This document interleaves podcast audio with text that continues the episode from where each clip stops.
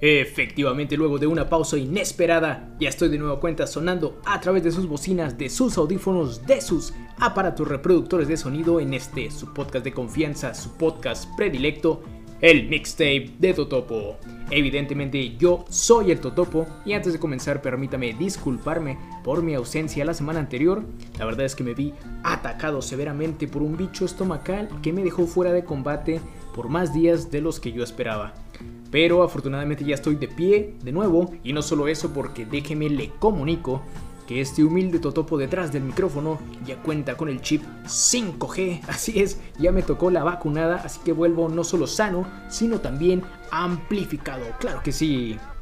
Y bueno, luego de esa introducción, ahora sí, sea usted bienvenido a este espacio donde nos reunimos para escuchar la mejor música y el día de hoy vamos a hacer algo distinto como ya lo habrá advertido usted por el título del episodio 26 aniversario, ¿cómo va a ser eso posible? Se estará preguntando si apenas tenemos unos meses de haber comenzado con este programa. Bueno, no es el cumpleaños 26 del podcast, sino de su servilleta. Y aunque ya no es tan reciente, porque mi cumpleaños fue el pasado 20 de julio, aún así no quería dejar pasar la oportunidad de hacer un recuento de los que considero los mejores discos, las mejores canciones que salieron en el año de 1995 y que al igual que yo están cumpliendo 26 años de vida. Es por eso que, sin más preámbulo, empezamos con uno de los mayores exponentes del Britpop y que hasta la fecha no se ha detenido de hacer buena música, pues cuenta con múltiples proyectos y es un compa que no para de hacer cosas. Me refiero por supuesto al señorón Damon Albarn en su proyecto Blur. Esto se llama Charmless Man y le recomiendo que le suba el volumen porque porque ya comenzó el mixtape de Totopo.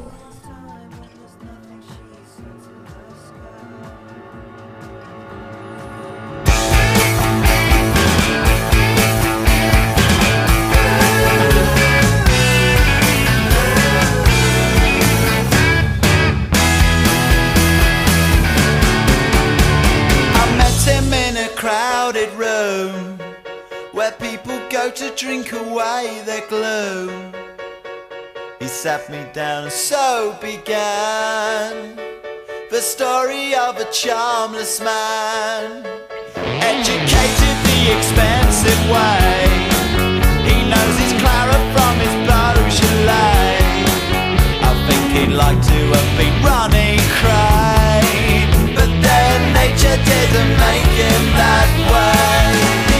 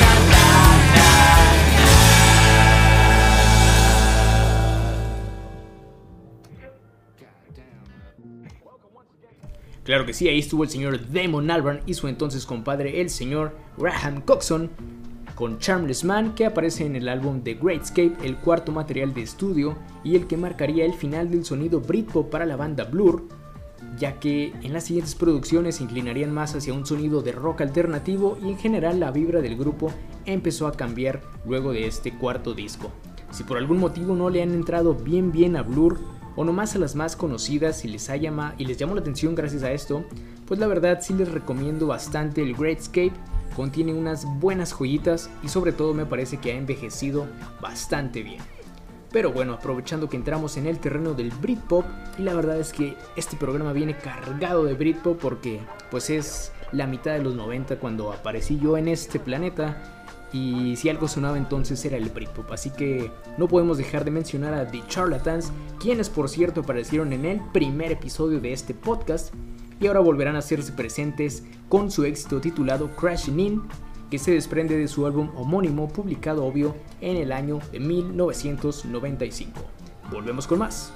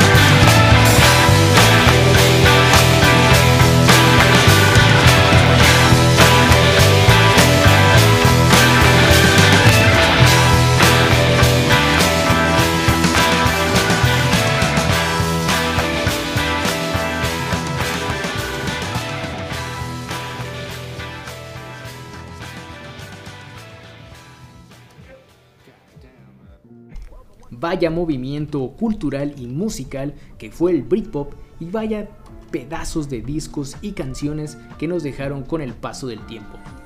Aunque los medios, la batalla por el reinado del Britpop siempre estuvo disputada entre Blur y Oasis, obviamente no eran los únicos que se encontraban haciendo su luchita, ya que precisamente agrupaciones como The Charlatans siempre estuvieron presentes con buenas rolas, pero un poco más alejados de los reflectores.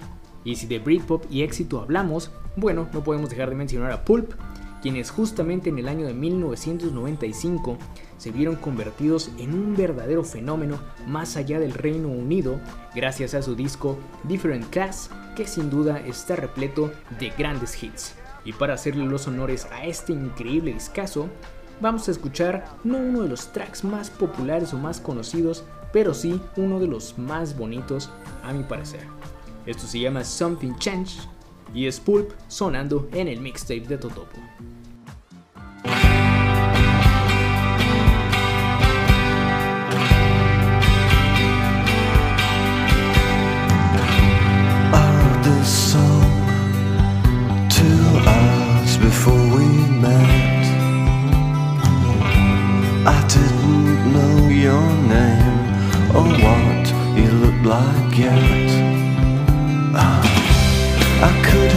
stayed at home and gone to bed.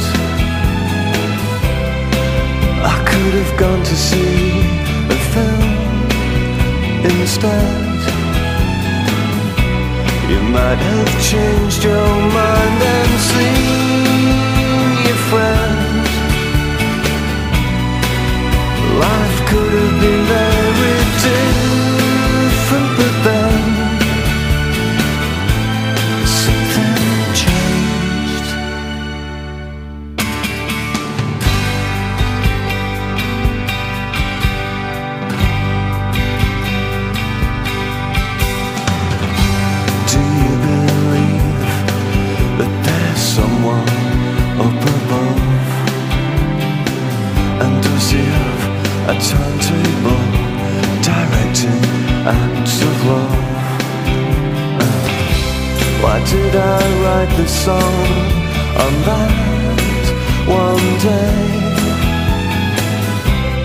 Did you touch my hand and softly say Stop asking questions that don't matter anyway. Just give us a kiss to celebrate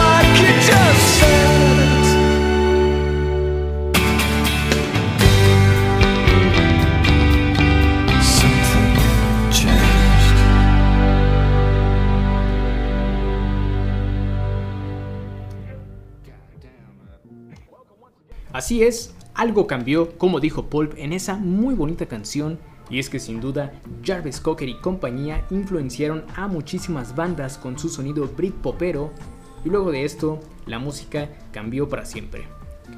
Mis queridos escuchas, espero que estén disfrutando la selección musical de este día. Yo me siento muy afortunado por compartir año de nacimiento con todos estos grandes discos y por compartirlo con ustedes también. Y aunque pues a mí ya me tocó escuchar esto mucho después, la verdad sí me parece que me define como persona en mis gustos y en muchas cosas más que lo hace bastante bien. Y bueno, para extender este ejercicio les propongo que ustedes hagan lo mismo con la música que se publicó el año en que ustedes hayan nacido para que sepan qué estaba sucediendo en el mundo musical cuando vieron la luz por primera vez. En fin, vamos con más música que todavía nos falta un rato. Lo siguiente que vamos a escuchar también es originario de Inglaterra, pero ahora nos alejamos un poco del Britpop para entrarle más al guitarrazo, que es algo que nos gusta bastante en este programa. Esto es Radiohead y se llama Just.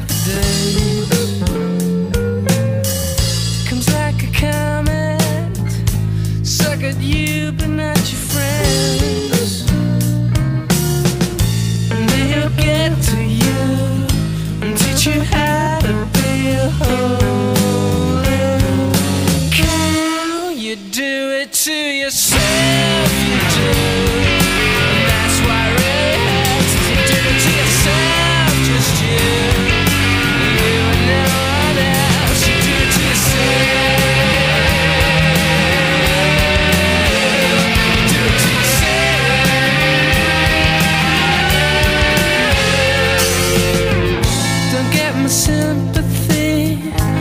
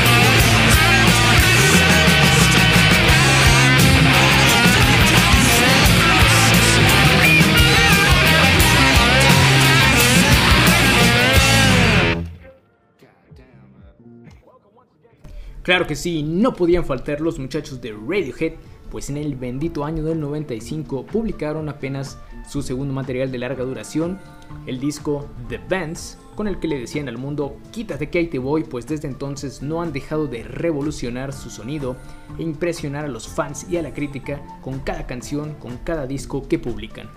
El disco The Bands significó muchas cosas importantes para la banda, como el desprenderse de la fama obtenida por la canción Creep de su disco previo, o sea, el debut, y obtener reconocimiento por su talento, así como la unión entre Thumb York y Stanley Dongwood. Este último es quien se encargó de la portada del álbum y quien ha realizado todas y cada una de las portadas de los trabajos de la banda hasta el día de hoy. De la era noventera de Radiohead, para mí el The Vents y el OK Computer son mis discos favoritos, los cuales les recomiendo si por alguna razón solo han escuchado Creep o simplemente no le han entrado a la música de estos compas. Pero bueno, el Britpop y la música de Inglaterra no era lo único que estaba pasando en el mundo en ese año, pues en nuestro vecino país, los Estados Unidos, ocurría lo que los expertos han llamado como el último gran movimiento del rock, y me refiero por supuesto al grunge. Las cosas para el grunge comenzaron muy bien a pesar de los tropiezos y las desgracias, pero conforme avanzó el movimiento fue rápidamente absorbido por la maldita industria musical, aunque antes de que eso sucediera apareció este disco y aunque tal vez no sea precisamente grunge, para mí oscila entre ese espacio, entre ese gran espacio del rock alternativo, el grunge y el shoegaze que fueron los sonidos que predominaron durante la primera mitad de los 90. ¿Y a qué disco me refiero? Pues claro que al Melancholy and the Infinite Sadness, la mejor obra que ha creado el tío Lucas, o sea, el señor Billy Corgan, junto a sus Smashing Pumpkins. Este es un disco doble que está lleno de himnos, guitarrazos y letras para realmente ponerse a pensar y a filosofar. La verdad es que me costó bastante decidirme por cuál rolita de este gran disco incluir en el programa, estaba entre algo pesado que mostrar el poder de los Smashing Pumpkins o algo más tranqui que dejara ver su sensibilidad y gran capacidad para componer. Y es que es lo que me gusta de este disco, pasa por muchos estilos y tiene una canción para cada gusto. Al final me decidí por Tonight Tonight, que es lo que vamos a escuchar a continuación.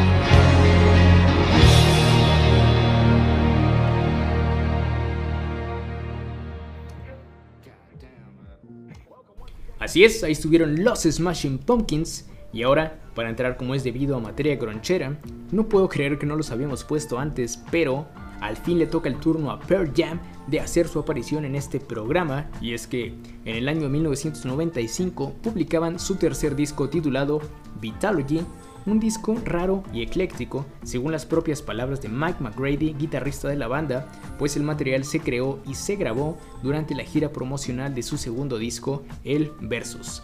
También fue por esta época cuando Pearl Jam se enfrascó en una batalla legal contra el gigante de la industria boletera, Ticketmaster, por su actividad monopólica de venta de boletos y los sobreprecios que ofertaban para sus fans batalla legal que duró durante un buen rato y actividad que perjudicó de gran manera a la banda pues a la hora de turear y de poder organizar la logística de todos sus eventos, pero valió la pena. ¿Por qué? Porque por este tipo de cosas, aparte de la gran música que hacen, pues Pearl Jam es una de las bandas favoritas para mí y para gran parte del público, no solo por su historia, sino también por su ideología. Pero bueno, volviendo al Vitalogy, la verdad sí está medio rarito, pero tiene su importancia no solo por algunos grandes temas que trae consigo, sino también por la evolución en el sonido y en la lírica de la banda, pues me parece todos sus integrantes, no solo el buen Eddie Vedder, siempre se han mostrado sinceros al mundo respecto a cómo les afecta el peso de la fama y todas esas cosas. Para mostrar la gran cordura que han mostrado desde entonces, vamos a escuchar el octavo track del álbum. Esto se llama Corduroy. Corduroy. Volvemos.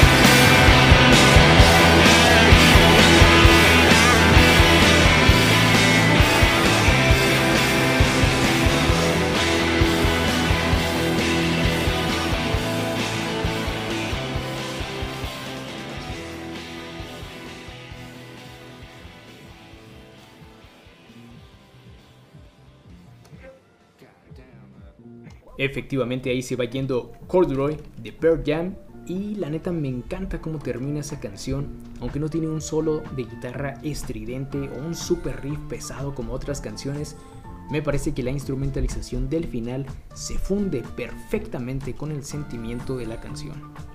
Y bueno, después de ese profundo pensamiento, ha llegado el turno de los reyes de este programa porque, aunque en el 95 pasaban por un momento complicado, probablemente tenían un contrato que cumplir y haya sido como haya sido, las cosas se acomodaron para que con Dave Navarro los Red Hot Chili Peppers parcharan el gran vacío que John Frusciante dejaba en la banda y pudiera ver la luz su sexto álbum, el One Hot Minute.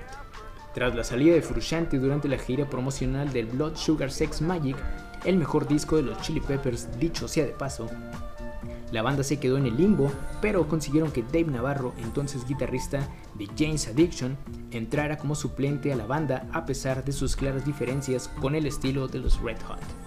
Asimismo, fue durante este tiempo que el vocalista Anthony Kiris recayó en su adicción a la heroína y las anfetaminas, es por eso que la producción de este disco fue tardada, complicada y pues también el sonido se tornó un poco más oscuro, pues dejaron atrás las temáticas sexuales y se abordaron más los problemas de adicción y de relaciones interpersonales. Aunque el grupo tenía todo en contra por la salida de su gran guitarrista, un gran disco previo que superar y los problemas de adicción, aunado a eso, puedo reconocer que no es el mejor trabajo de los Chili Peppers, me parece que tiene aspectos bastante destacables, así como grandes éxitos que se volvieron clásicos instantáneos. Sin dejar de mencionar, por supuesto, la extraña pero increíble combinación que se formó a partir de los riffs metaleros de Navarro y todo el funk proveniente del bajo de Flea. Ya saben que yo podría hablar y hablar de los Red Hot Chili Peppers por horas y gustoso, pero tampoco los quiero aburrir, así que vamos a escuchar una de las rolitas más chidas de este disco y también una de mis favoritas de la banda. Esto se llama Aeroplane y claro que son los malditos Red Hot Chili Peppers sonando en el mixtape de Totopo.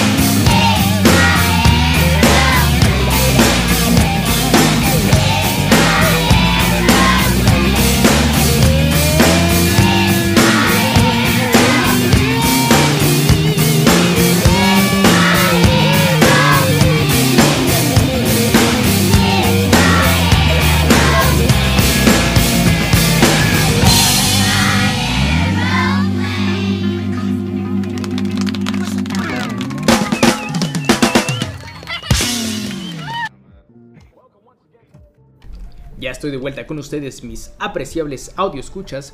Y antes de continuar con los guitarrazos, debo recordarles que si alguno de ustedes tiene un mensaje que hacerle llegar a toda la comunidad del mixtape, el buzón está siempre abierto en mi Instagram, arroba eltotopo-bajo, arroba eltotopo-bajo, donde puede usted hacerme llegar cualquier saludo, petición, reclamación o sugerencia a través de ese medio.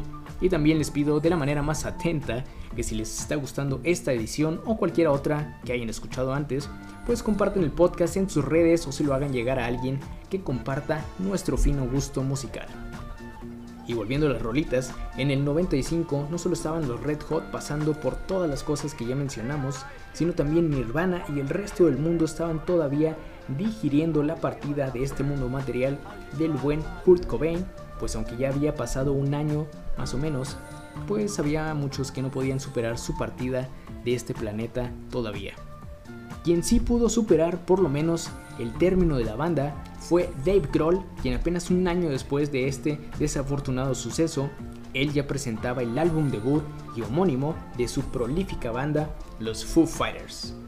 Aunque el recibimiento por parte de fans y críticos estuvo dividido, a mí me parece un gran disco para comenzar un nuevo proyecto y sobre todo creo que su mayor mérito fue haberse desprendido del sonido de, Nirvana de una manera tan correcta como lo hicieron ellos y sobre todo proponer algo nuevo y auténtico que posteriormente fue evolucionando hasta llegar al sonido característico de los Foo. Yo no sé por qué mucha gente le tira hate al buen Dave Grohl, a mí me parece un gran músico de una inagotable visión y hasta dicen que es la persona más buen pedo de todo el rock. Y para muestra, la canción que vamos a escuchar de este primer y homónimo disco de los Foo Fighters creo que captura y traduce la buena vibra de sus integrantes así como toda su energía. Esto se llama Big Me, volvemos con más.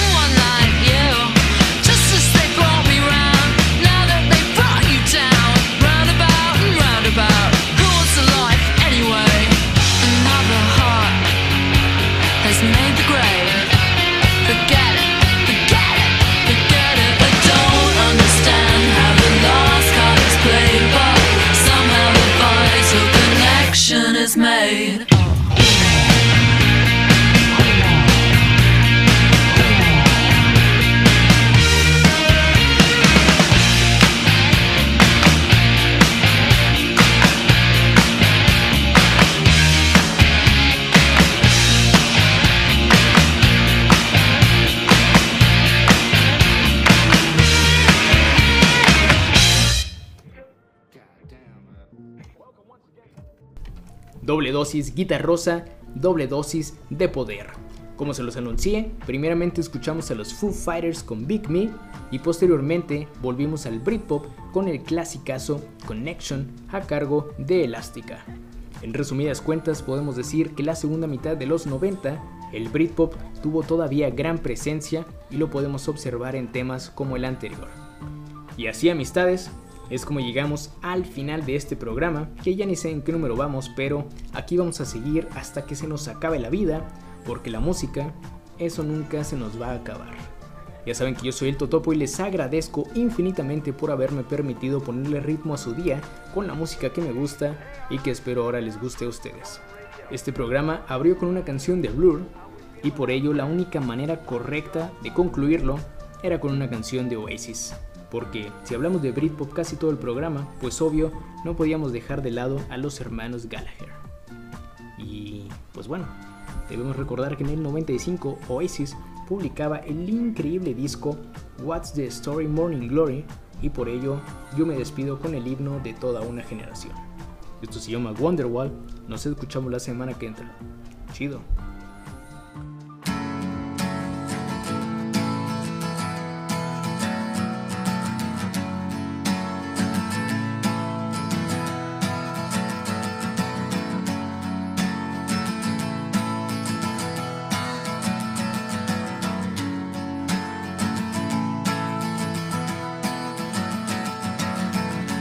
Today is gonna be the day that they're gonna throw it back to you.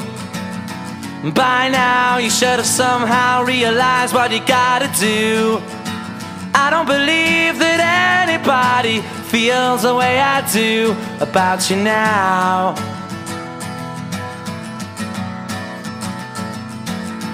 Backbeat, the word is on the street that the fire in your heart is out. Sure you've heard it all before, but you never really had a doubt.